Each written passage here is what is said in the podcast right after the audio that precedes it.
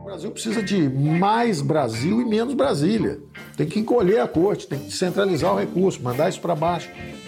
Um superministro disposto a reduzir gastos públicos e acabar com a interferência do Estado no mercado, separando o poder econômico do poder político. São duas esferas diferentes. Não deve se misturar. Na hora que o poder econômico com, começa a comprar influência política, e aí o poder político se vende para o interesse econômico, é a corrupção e a degeneração final, que é o que nós assistimos também no Brasil, e que a Lava Jato está expondo as vísceras desse sistema de corrupção recíproca. Ele prometeu combater velhas práticas econômicas que incentivam a corrupção e levar o Brasil, pela primeira vez na história, ao patamar de uma verdadeira economia de mercado. Então a economia manda na política e a política é, manda na economia e todos se corrompendo juntos, que é o que nós estamos assistindo. Piratas privados é, se associam a criaturas do pântano político é, e juntos com os burocratas ladrões é, vai a classe é, política para o inferno, vão os grandes empresários nacionais para o inferno e vão também os burocratas para o inferno juntos e degenera a economia brasileira. Com essas promessas, Paulo Guedes conquistou Jair Bolsonaro, o mercado financeiro, os grandes empresários e os eleitores. Em 22 de agosto de 2018, dois meses antes do primeiro turno das eleições, a matéria de capa da revista Veja trazia como manchete: Ele pode ser presidente do Brasil. Ele era Paulo Roberto Nunes Guedes, de 70 anos, o atual ministro da Economia. Eu sou o Tomás Molina e este é o podcast Funcionário da Semana. Conheça quem trabalha para você. Não se trata de direita ou esquerda. Haverá um sacrifício indiscutível. a se libertar do socialismo. a misericórdia dessa nação. Nós vamos É muito acelerar. complicado o que está acontecendo no Brasil. Funcionário da Semana, um podcast de Veja. Em 2017, quando a disputa presidencial se organizava, o economista Paulo Guedes já conversava com um aspirante a candidato, o apresentador Luciano Huck. O plano de Guedes era embarcar na onda anti-PT e colar em uma figura carismática para iniciar o seu sonho de implantar no país uma economia liberal. Huck desistiu de tentar a disputa e foi Jair Bolsonaro que acabou chamando a atenção de Guedes.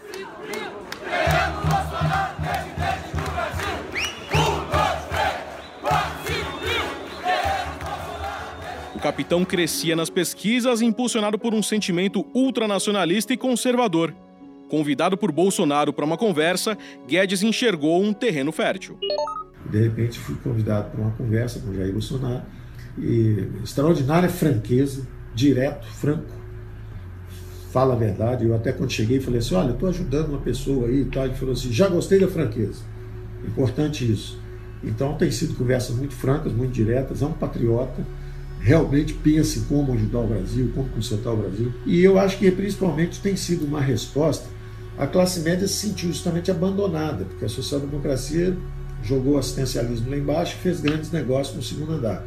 E a classe média se sentiu desamparada, sem valores morais sendo defendidos, sem valores é, é, de ordem, é, de, de proteção de vidas e propriedades. Guedes convenceu Bolsonaro que a única saída para a crise era a instalação da liberal democracia. Estava claro para os dois que aquele seria o casamento perfeito para chegar ao Palácio do Planalto. Eu brinquei quando perguntaram, mas você vai conversar com o Bolsonaro? Como é que pode? Porque o Bolsonaro é radical, é isso, aquilo. Eu falei, olha, o que eu vejo é a ordem conversando com o progresso. O progresso não sou eu. O progresso são as economias de mercado. Agora, a ordem, a preservação de vidas e propriedades, realmente tem nome e está subindo nas pesquisas sem parar. Paulo Guedes não só entrou para a campanha B17, como virou a base dela. Ele ganhou dos adversários o apelido de Posto Ipiranga, uma alusão à propaganda do posto que diz que nessa rede se encontra de tudo. O economista seria o homem que tinha todas as respostas que Bolsonaro não sabia dar. A piada acabou incorporada pelo próprio candidato à presidência.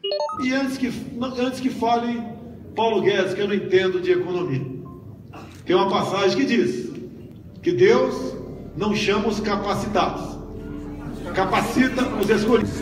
Essa, essa nossa equipe, essa nossa equipe não está no posto Ipiranga, mas vai trazer soluções para o Brasil.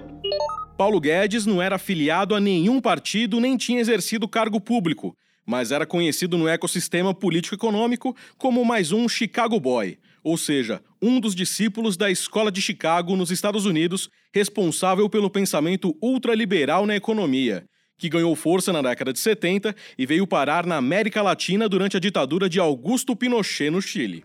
Eles superam unir seus esforços a de los hombres de armas para salvar a liberdade e reconstruir a democracia e fazer de Chile uma nação crescentemente próspera e justa. Depois de se formar em economia pela Universidade Federal de Minas Gerais, com mestrado na Fundação Getúlio Vargas e doutorado na Universidade de Chicago, Paulo Guedes aceitou uma cadeira de professor em tempo integral na Universidade do Chile, em plena ditadura Pinochet. De volta ao Brasil, Guedes não encontrou espaço para suas ideias nas equipes de governo. Decidiu então trabalhar ligado ao mercado financeiro e à educação. O mercado financeiro e a academia sempre andaram juntos na vida de Paulo Guedes. Ele foi diretor técnico do IBMEC, importante escola de economia e negócios do Rio de Janeiro, foi sócio de gestora de recursos e CEO da Bozano Investimentos. Antes disso, foi um dos fundadores do Banco Pactual, que hoje integra o BTG Pactual. Como estrategista-chefe do Pactual, passou a escrever boletins diários com críticas pesadas ao Plano Cruzado, lançado em fevereiro de 1986 pelo então ministro da Fazenda Dilson Funaro, durante o governo do presidente José Sarney. Por causa dos discursos com previsões catastróficas, Guedes ganhou um apelido em Brasília: Beato Salu, personagem que sempre anunciava o fim do mundo na famosa novela Rock Santeiro da Rede Globo. São os poderes de Deus! Além da língua afiada, o ministro da Economia tem outra característica que o aproxima de Bolsonaro: uma moral conservadora e uma rigidez baseada na educação militar. O pequeno Paulo Guedes estudou no Colégio Militar de Belo Horizonte entre 1961 e 1967, quando a família morou no bairro Barroca, na capital mineira, onde passou a infância e a adolescência. Mas o ministro nasceu no Rio de Janeiro, filho de uma servidora do Instituto de Resseguros do Brasil e de um vendedor de material escolar. Tem apenas um irmão, Gustavo Henrique Nunes Guedes, mais novo do que ele. Ainda menino, o ministro gostava de jogar futebol e, quando estudava na Universidade Federal de Minas, conquistou o título de vice-campeão do torneio universitário, mostrando uma certa habilidade com as chuteiras.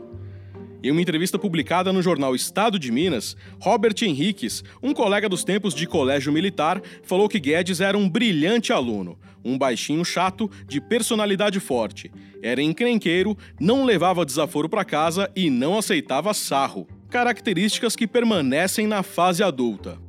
Já empossado ministro da Economia, Paulo Guedes protagonizou o primeiro embate e destempero público após ser provocado foi na Comissão de Constituição e Justiça da Câmara dos Deputados durante a audiência pública sobre a reforma da Previdência.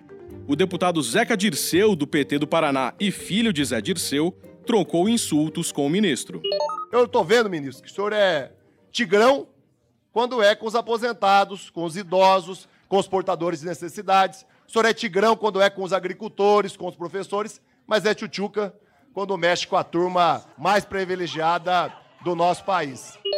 Mesmo com o microfone desligado, Guedes revidou as ofensas, dizendo que Tchutchuca é a mãe e a avó do deputado. Pedir desculpa, presidente. Senhor, presidente, desculpa. De, de, de palavra. Garanta a palavra. Gente... Peço respeito. Ministro. Ministro, por favor. Deputado Zeca e ministro Paulo Guedes. Chega a mãe, a avó, a sua família. Por favor. Por favor. Por favor, deputados, ministro. Deputados, por favor, Zeca. Ministro, peço a vossas excelências, a ambos que retirem as palavras, tanto o ministro Paulo Guedes quanto o deputado Zeca Dirceu. Deputados, eu vou encerrar a sessão.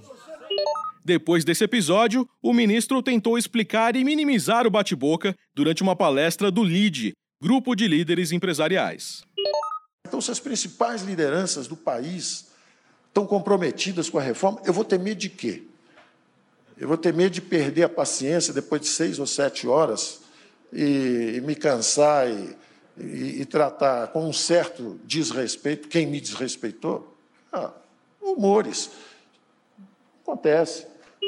Mas, na mesma palestra, Guedes alfinetou os setores da sociedade com críticas ácidas à lei trabalhista e ao Sistema S, que une instituições como SESC, SENAI e SEBRAE. Então, o primeiro grande problema desse avião que vai para alto mar sem combustível, que é a imagem que eu tenho usado, o primeiro grande problema dele é que ele tem uma bomba a bordo, é a bomba demográfica. Aí ele tem uma segunda bomba a bordo, é a forma perversa com que ele é financiado, com encargos trabalhistas. E aí, por isso é que entrou o sistema S na dança também. Nada mal contra a educação no sistema S. É um espetáculo, educação técnica, dimensão legítima, desejável. Pessoal, vamos fazer o seguinte: primeiro vocês destruíram empregos, porque como é sobre a folha, por definição, quando você arrecadou aquele dinheiro, você já destruiu empregos. Agora vamos ver como é que você explica. Ah, tu entendi. Quer dizer que você vai treinar o filho do trabalhador que você desempregou.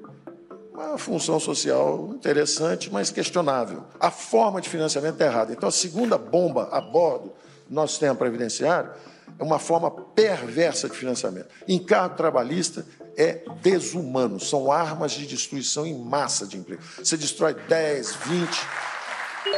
Apesar de ter uma trajetória sempre próxima do poder, Paulo Guedes não estava acostumado a ser vidraça.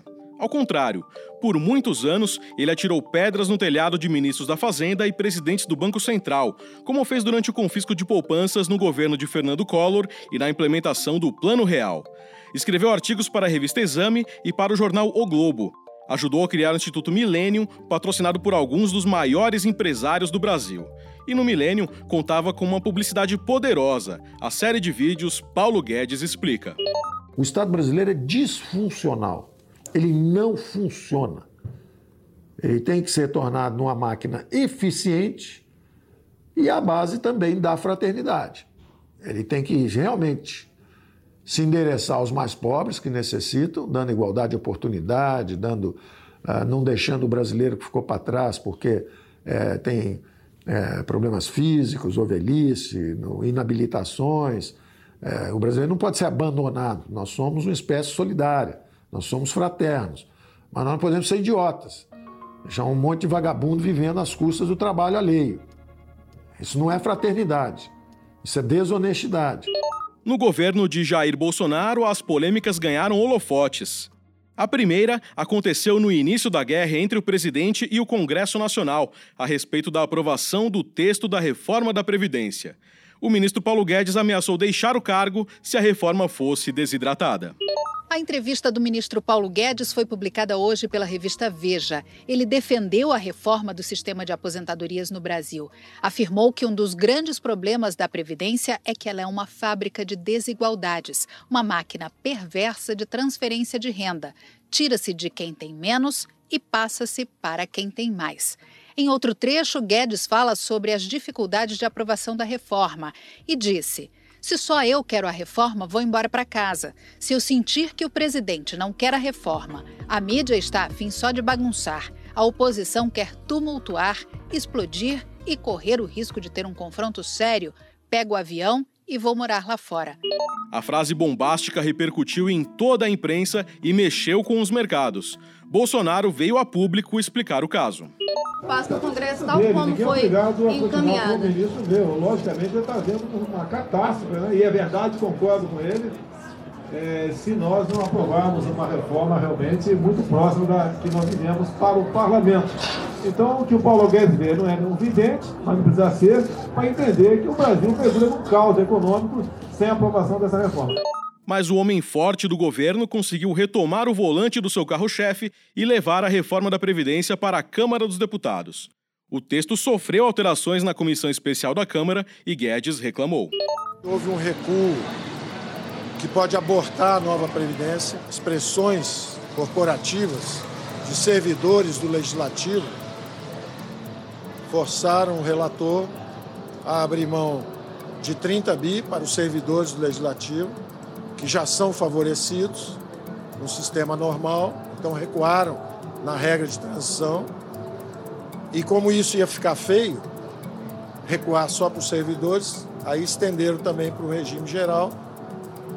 E aí isso custou 100 bilhões. Eu esperava que cortassem o BPC e o rural e ficasse um trilhão, porque com um trilhão eu alertei várias vezes, nós conseguimos lançar a nova Previdência, que é o compromisso com as futuras gerações. Cortaram para 860 bilhões. O presidente da Câmara, Rodrigo Maia, prometeu aprovar a reforma, mas enviou um rápido recado para o superministro. Nós blindamos o parlamento brasileiro das crises que são geradas pela usina de crises que o governo tem a cada dia, a cada semana no Brasil. Eu acho que ele foi injusto com o parlamento hoje. Uma economia de 900 bilhões, num governo que não tem base, é uma grande economia, muito perto de um trilhão. Se o ministro tem uma visão, infelizmente, distorcida do que é o diálogo e do que é a democracia, esse é um problema do ministro. Guedes ouviu o recado e se recolheu. Conseguiu então que o texto fosse encaminhado para votação em menos de seis meses. Desejada pelo mercado, a aprovação da reforma na Câmara dos Deputados foi até agora a principal vitória de Guedes na atual gestão. O texto, no entanto, sofreu alterações e a economia prevista caiu de 1,2 trilhão de reais para aproximadamente 933 bilhões de reais. No entanto, continua sendo a promessa de ajuda para equilibrar os gastos públicos e conquistar a confiança dos investidores. Contudo, as polêmicas e os tropeços no governo não pararam. Paulo Guedes enfrentou recentemente uma troca pesada de acusações entre dois integrantes de sua equipe e assim o Ministério da Economia voltou às manchetes negativas. Em entrevista publicada no site da revista Veja, o presidente da Agência Brasileira de Desenvolvimento Industrial, Luiz Augusto de Souza Ferreira, disse que recebeu pedidos não republicanos e que foi pressionado pelo secretário especial de Produtividade, Emprego e Competitividade do Ministério da Economia. Tomei conhecimento, estou louco para saber eu já falei, entrei em contato com o Paulo Guedes, quero saber que pedido é esse. Um dos dois, no mínimo, né, vai perder a cabeça. Um dos dois. Tá certo? Que não pode ter uma acusação dessa. Daí vão dizer que ele ficou lá porque ele tem uma, uma bomba embaixo do braço. Aí não é esse meu governo. Já terminei para apurar um dos dois ou os dois perderam a cabeça até mesmo quando o assunto deveria ser positivo para o governo, como a futura reforma tributária, o exagero no tom das explicações gera polêmica. Durante evento com empresários, o ministro da Economia, Paulo Guedes, defendeu um imposto de 0,2% sobre transações financeiras. De acordo com Guedes, o imposto, nos moldes da antiga CPMF, passaria despercebido e todo mundo pagaria, até traficante. Em outro episódio recente, Paulo Guedes voltou a ser destaque aqui e fora do Brasil ao reforçar as ironias do presidente Bolsonaro sobre a esposa do presidente francês Emmanuel Macron. Houve progresso em várias frentes, mas nada disso. É, tudo isso é assim, a preocupação é assim, xingar a Bachelet, xingar a mulher do Macron, chamar a mulher de feia. O Macron, falou que estão botando fogo na floresta brasileira, o presidente devolveu. Falou que a mulher dele é feia, por isso que ele está falando isso. Tudo bem, é divertido, não tem problema nenhum. É tudo normal e é tudo verdade. O presidente falou mesmo, e é verdade mesmo, a mulher é feia mesmo.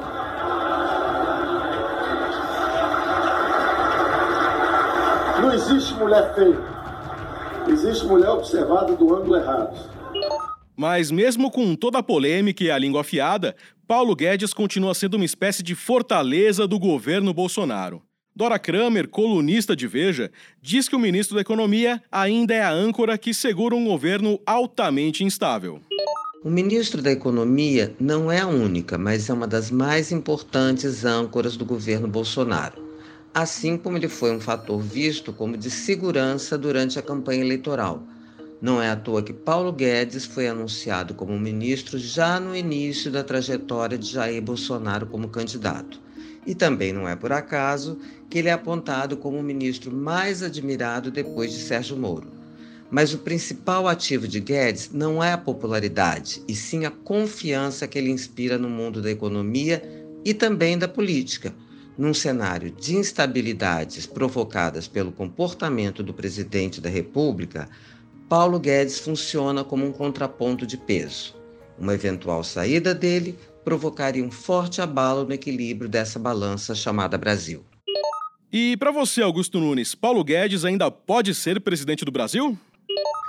O ministro Paulo Guedes dá a impressão é, de que ele se preparou para o cargo que ocupa hoje, né, no, como comandante da economia do governo Bolsonaro, desde o berçário. É, ele tem esse plano pronto há algum tempo, foi oferecido ao Luciano Huck, ainda no comecinho da campanha eleitoral, e quem acabou comprando a ideia do plano foi o Jair Bolsonaro. O plano caminha bem, erra quem acha que o Paulo Guedes não tem todo o detalhamento dos desdobramentos desse plano. Ele tem para os quatro anos e também não tenham dúvida, se o plano caminhar como ele espera, daqui a pouco ele vai ficar com a cara cada vez mais evidente de candidato a presidente da República. Paulo Guedes é ministro da Economia. Salário líquido R$ 22.831,33. Funcionário da Semana é um podcast de Veja. Locução: Tomás Molina. Roteiro: Marcela Guimarães. Edição: Rafael Bertazzi. Direção-geral: Daniel Bergamasco. Realização: Estúdio Abril.